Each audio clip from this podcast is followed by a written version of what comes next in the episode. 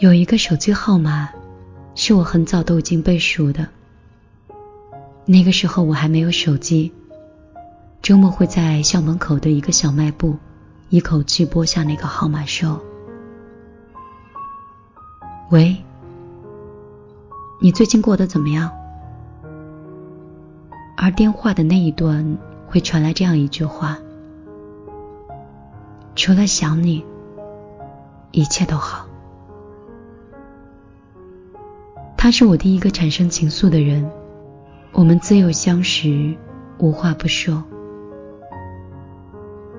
后来我们渐渐长大，分居南北求学，再到后来，我们有了各自最亲密的伴侣。从此以后，再也不能带来从前那种纯真之间的相互的问候了。终有一天，我们两个不再联系。但是那个手机号，我有时记得，有的时候却怎么都想不起来。有时过一段时间，脑海里又会隐隐约约的浮现出一组号码。至于是不是，我自己也说不清楚了。过节回家的火车上，窗外飞过的风景，像极了童年的故乡。忽然我就想起了他，还是那个已经无法确认的手机号码。我当时脑海灵光一闪，就把手机号输入了微信进行搜索，竟然搜索到一个用户。从微信的头像和名称来看，真的是他。十几年过去了，我居然没有记错，他也没有换号码，这是我意料之外的事儿。我把头像放大看了看，然后就默默的退出来了，因为我知道，我们再也不能像小时候那样。我问他：“你最近怎么样？”他说：“除了想你。”一切都好。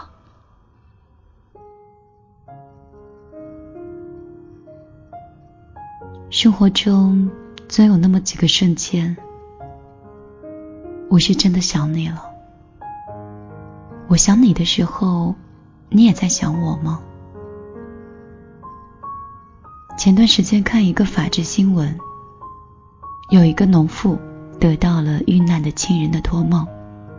然后他们根据梦境指引警察去了他从来都没有去过的案发现场，成功了协助警方去破了这个案子。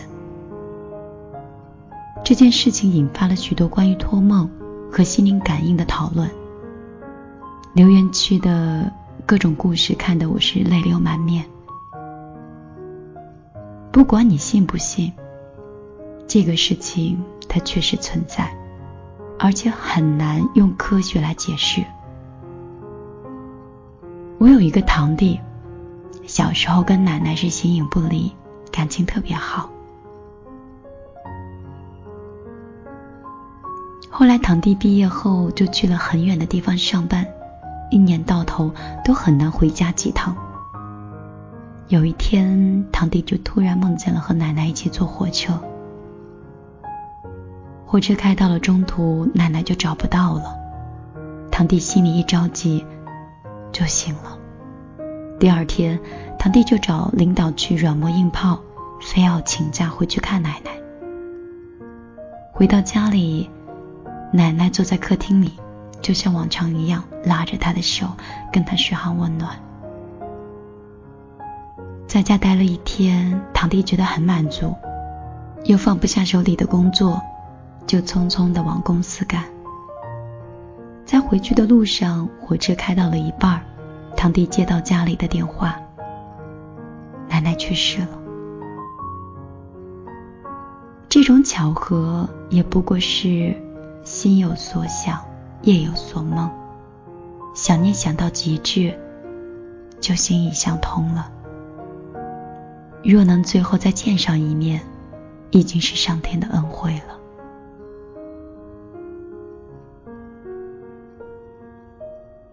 舅舅年轻的时候意气用事，有几分狂妄，曾经换过几任女朋友，但是最终带回家了一个小舅妈。小舅妈在我的印象里有几分高冷和神秘，而且经常自己是待在卧室里，不太喜欢交际。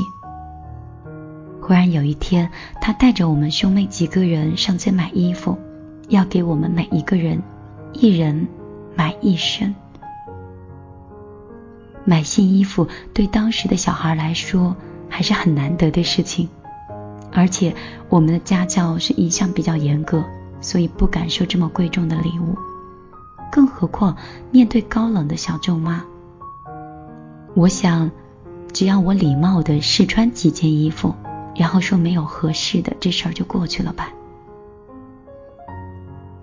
兄妹几个人不谋而合，故意挑了每件衣服的毛病。小舅妈大约是看出了我们的心思，然后说：“不合适啊。”那就接着找，今天一定要找到合适的才行。那个时候她已经怀孕七八个月了，身体很笨重，逛一个下午其实很累的。但是她打定主意了，买不到衣服呀，绝对不善罢甘休。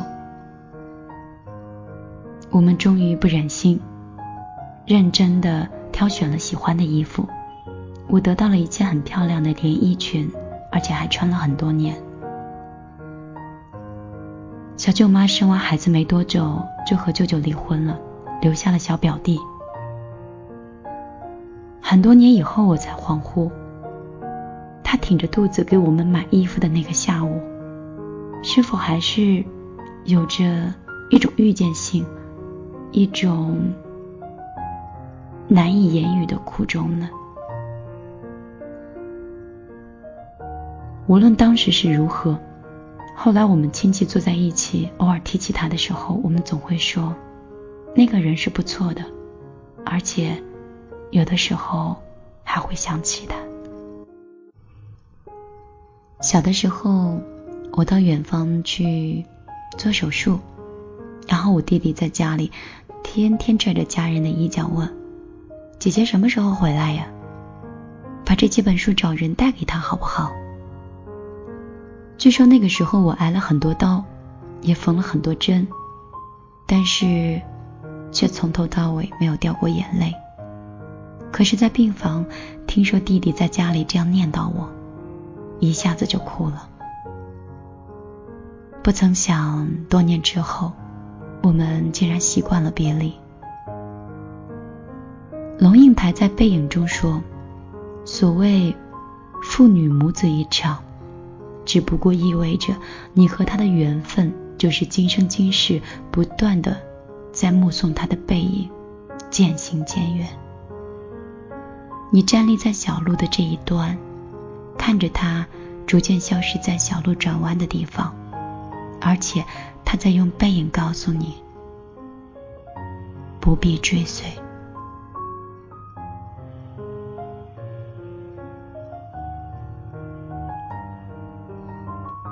其实何止是父母女子，我们整个人生都是不断的相聚和别离，而且也不必追随。之前看过一组图片，其中有一幅呢是拍摄离别的火车站，两位老人，一个在车里，一个在站台。火车就要开了，站台上的那个人。痴痴的伫立着，拿着手绢擦拭着眼泪。火车上的那个人，就用车窗上的水汽写下了“保重”两个字。他们心知，在这样的年纪，见一面就少一面，于是连再见都是奢望，只能说保重。你若能保重。我便已知足。我除了想你，也一切都好，不必挂念。所有的相遇都是久别重逢，所有的离别，是否都还留有尾声呢？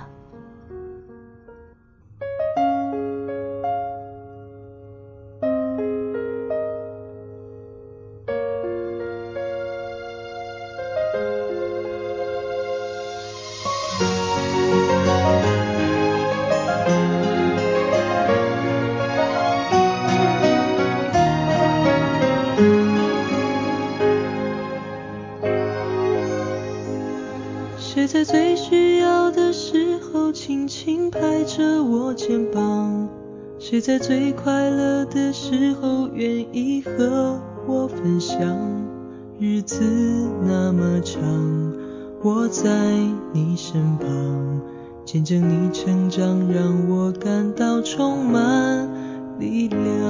谁能忘记过去一路走来陪你受的伤？谁能预茫漫长，你在何方？笑容在脸上，和你一样大声唱，为自己鼓掌。我和你一样，一样的坚强，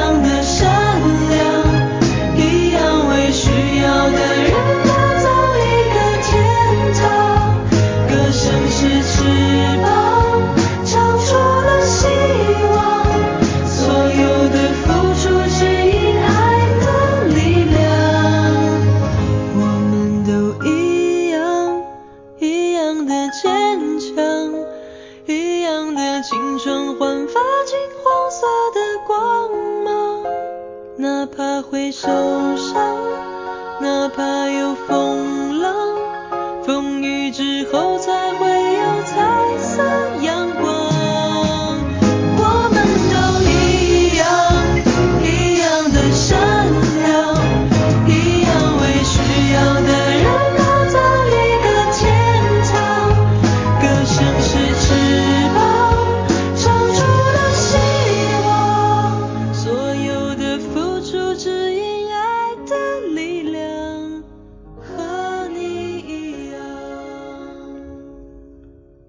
此刻锁定的依然是米粒的《听见花开》。如果时光果真是无穷的，或许我们所有的别离都不过是短暂的小别离。小别离，长相思。愿我们在分离的世界里，都能各自珍重。今天晚上李丽的《听见花开》就为你更新到这里。如果你喜欢我，记得到微信公众账号来找我。